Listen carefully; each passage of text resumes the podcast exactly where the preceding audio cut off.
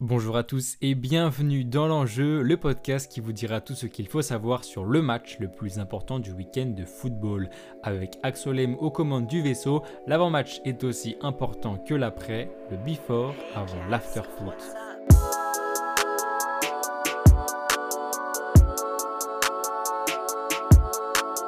Après une semaine de trêve internationale marquée également par le début de la Coupe du Monde de rugby qui se déroule en France, le football de club fait son grand retour ce week-end.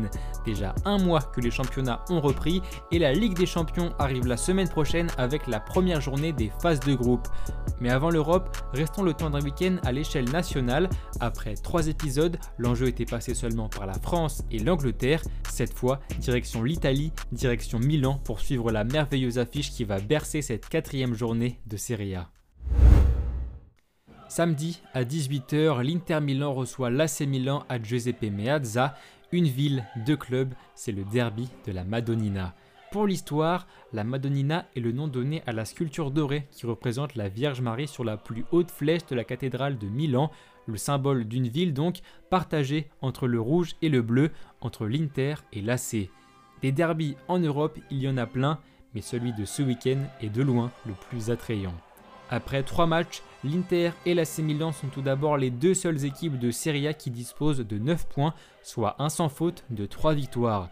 Les deux clubs milanais occupent donc tous les deux la première place, avec un avantage pour l'Inter à la différence de but. De très bons débuts de saison qui témoignent de l'ambition partagée pour la quête d'un nouveau titre de Serie A après celui décroché par Naples la saison dernière. On parlait de Ligue des Champions tout à l'heure, ces noms sont rappelés que les deux équipes la disputeront sans surprise cette année. Rappelez-vous que l'Inter et l'AC Milan s'étaient retrouvés en demi-finale l'année dernière et que l'Inter avait disposé de son voisin avant de s'incliner contre Manchester City en finale. La semaine prochaine d'ailleurs, l'AC Milan recevra Newcastle tandis que l'Inter ira à la Real Sociedad. Mais avant ça, place au choc de samedi. L'Inter Milan d'abord qui réalise un début de saison parfait avec 3 victoires, 8 buts marqués et 0 encaissés. C'est pour l'instant la seule équipe du top 5 européen qui a réussi à maintenir sa cage inviolée en championnat. 3 clean sheets donc pour le nouveau gardien Jan Sommer arrivé en provenance du Bayern Munich et qui remplace Onana parti pour Manchester United. Arrivé également Marcus Thuram, Arnautovic, Alexis Sanchez, Fratesi Quadrado et Benjamin Pavard tous venus renforcer le dernier finaliste de la Ligue des Champions. Si la plupart des recrues se sont pour l'instant montrées discrètes, ce n'est pas le cas de Marcus Thuram. Le Français qui est devenu le nouveau binôme d'attaque de Lautaro Martinez a déjà marqué un but et offert deux passes décisives en trois matchs. Arrivé gratuitement en provenance du Borussia Mönchengladbach, Thuram aura la lourde tâche de succéder à Lukaku et Dzeko à la pointe de l'attaque. Pour l'instant, ça se passe bien, en témoignent les 5 buts inscrits en 3 matchs par Lautaro Martinez, leader du classement des buteurs. Dans le sens des départs, en revanche, Brozovic, Gossens, Correa et donc Dzeko et Onana ont quitté l'Inter cet été. Aucun gros joueur n'est donc parti, contrairement à l'AC Milan. Oui, l'AC Milan a perdu cet été un de ses meilleurs joueurs, Sandro Tonali, Parti à Newcastle pour 64 millions d'euros, le milieu italien a quitté les Rossoneri, tout comme De Kettler, Messias, Origi, Selmakers et Ante Rebic.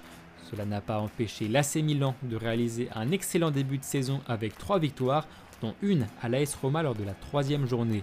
Stefano Pioli peut déjà compter sur un Olivier Giroud très en forme, auteur de 4 buts en 3 matchs, le Français, qui se situe juste derrière Lautaro Martinez au classement des buteurs, est néanmoins incertain samedi après sa blessure contre l'Irlande la semaine dernière.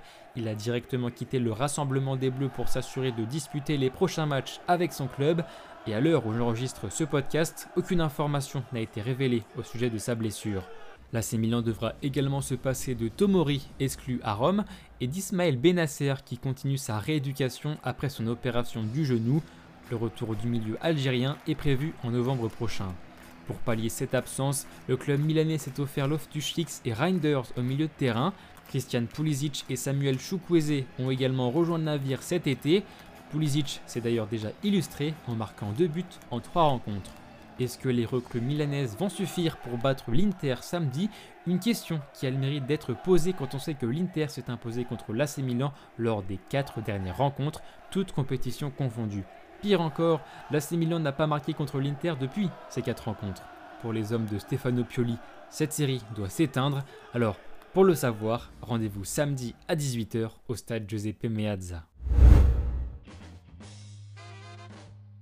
Allez, place au Tour d'Europe maintenant sur la traditionnelle musique de l'équipe du dimanche. Ce vendredi à 20h30, retrouvez l'autre énorme choc du week-end avec le Bayern Munich qui reçoit le Bayer Leverkusen.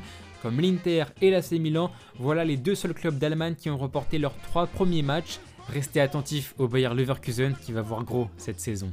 Samedi à 16h, West Ham reçoit Manchester City. Les Hammers, qui avaient terminé 14e la saison dernière, occupent actuellement la 4 place et ont déjà battu Chelsea et Brighton. City est leader avec 4 victoires en 4 matchs. Enfin, le même jour à 17h, Rennes reçoit Lille au Roison Park, une rencontre qui sent l'Europe pour deux équipes qui réalisent un début de saison moyen. Rennes est 7ème, Lille 6ème. Voilà, c'est tout pour aujourd'hui. J'espère que cela vous aura plu. Malheureusement, on va encore se retrouver dans deux semaines car l'enjeu est encore en vacances la semaine prochaine. Et d'ici là, portez-vous bien. C'était Axolem. Ciao